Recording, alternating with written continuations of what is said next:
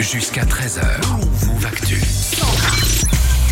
Le check info avec toi Marion. Aujourd'hui, on parle de Covid et surtout des tests. Bah ouais, puisque euh, plus grand monde échappe aux tests, hein, on va pas se mentir. Euh, PCR, antigénique, euh, autotest. Certains vont même jusqu'à les multiplier avant chacune de leurs sorties, Ah d'où euh, des questionnements euh, qui reviennent souvent euh, sur les réseaux. hein. Est-ce que ça serait pas un peu dangereux de faire autant euh, de tests? Autrement dit, bah, de se mettre régulièrement un écouvillon au fond du nez euh, plusieurs fois par semaine. Pour donner quand même une idée de l'ampleur, euh, la semaine dernière en France, il y a eu 9,3 millions Ah ouais. de tests qui ont été effectués. hein.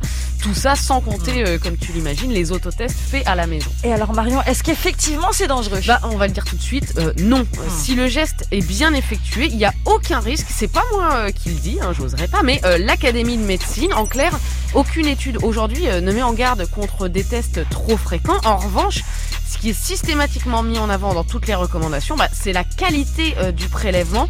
Euh, si le médecin, l'infirmier, etc., qui vous met un écouvillon dans les narines respecte l'axe et la profondeur, bah, il n'y a pas de danger. Alors, Mhm. il y a bien des cas euh, où une personne va ressentir une douleur, voire saigner du nez, hein, mais c'est pas la faute du test ni de la fréquence des tests, c'est parce que le prélèvement il a été mal effectué. Non mais j'ai lu dans un article que l'Académie de médecine mettait en garde contre des tests trop fréquents aussi. Alors moi aussi j'ai lu ça, euh, sauf que ben, quand on contacte l'Académie de médecine, on n'a pas vraiment cette réponse-là. Ah. Ce qu'on a, c'est un avis de l'Académie qui est daté euh, d'il y a un an à peu près, hein, du mois d'avril euh, 2021, qui dit attention, un test mal fait peut entraîner des lésions, hein, donc des petites blessures dans la cloison nasale.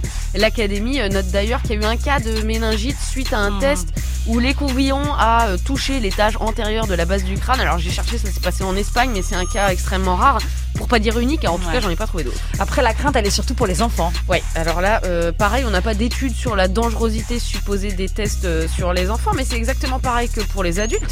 Si le test est pratiqué dans les règles, il n'y a pas de risque. En revanche, il faut savoir que les enfants de moins de 3 ans, la Direction générale de la santé euh, recommande de ne pas réaliser soi-même un autotest pour eux, hein, mais de Ouais. faire faire le test par un pédiatre ou par un médecin, et de préférence un prélèvement salivaire, hein, et pas dans le nez, évidemment. Bon et sinon depuis un an, il n'y a pas de nouvelles euh, recommandations? Bon non, les consignes restent les mêmes sur les tests. Pour les adultes comme pour les enfants, privilégiez les tests PCR, Mhm. autrement dit les tests effectués par un professionnel de santé plutôt que les autotests faits vite fait à la maison.